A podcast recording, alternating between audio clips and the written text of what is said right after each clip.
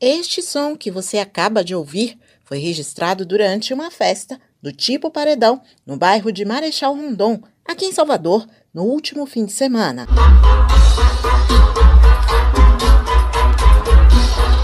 Estes encontros reúnem uma mistura perigosa para tempos de pandemia, aglomeração e falta de proteção contra a Covid-19. Márcia Cardim é subcoordenadora de fiscalização sonora da SEDUR em Salvador e diz que o número de reclamações cresceu na pandemia. A gente teve mais de 70% de denúncias a mais no ano passado.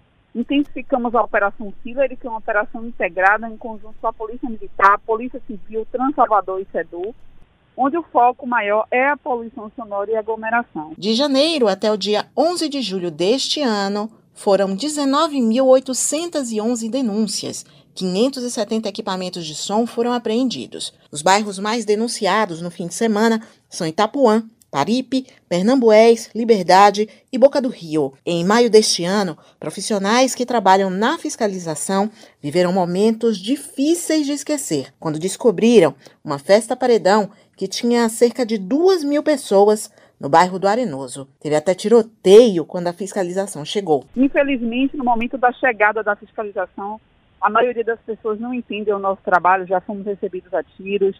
Algumas pessoas têm alguma resistência da, de utilização da máscara no momento que estamos tendo diálogo com o infrator. Em Lauro de Freitas, na região metropolitana de Salvador, as denúncias de poluição sonora não param de chegar. O coordenador da Força Tarefa de Combate à Covid-19, Smith Neto, conta como foi o trabalho de fiscalização no último fim de semana. Nós atuamos é, dois bares, restaurantes, eles estavam fazendo uma festa de um porte maior do que a capacidade do decreto.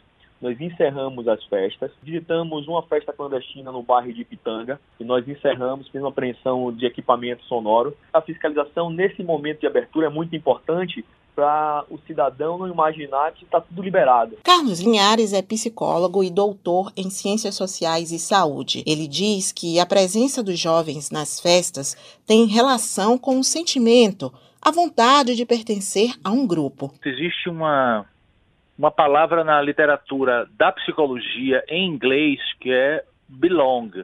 To belong é o verbo pertencer.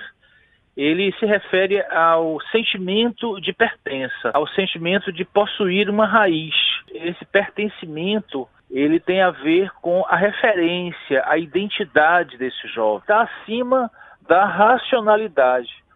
Então, por mais que seja claro que ele vai se contaminar, ele prefere correr o risco, porque ele precisa ter essa identidade, ele precisa aparecer e pertencer a um grupo que vai fazer vai se exibir naqueles espaços, nessas festas chamadas paredões. É bom deixar claro que essa não é uma característica exclusiva dos bairros periféricos. Você começa a perceber que existe um grupo que vai é, demonstrar isso, vai fotografar, vai colocar nas mídias, e, e sempre é importante isso, para a gente não cair no, no, no, estereótipo, nos preconceitos, é coisa de bairro de pobre, é coisa de bairro de, de periferia. Eu acho que isso é meio equivocado a gente repetir. Em bairros nobres de Salvador, as aglomerações em eventos de luxo também são realizadas. Tem algumas localidades como o Rio Vermelho, que é um, é um local boêmio, é um bairro boêmio, tem vários estabelecimentos comerciais, várias boates. Pituba também da mesma forma. Então, assim, não, os problemas é, em relação à questão de aglomeração de poluição sonora não é só na questão da periferia. A gente tem também é, nos bairros de classe alta. O resultado é que os jovens que participam de eventos com aglomerações podem levar a doença para dentro da própria casa, também para o local de trabalho, e a euforia que começou na festa pode terminar em tristeza para muitas famílias. Gente que perdeu amigos ou parentes por causa da Covid-19 e ainda busca entender como foi que tudo aconteceu. Suzana Lima para Educador FM.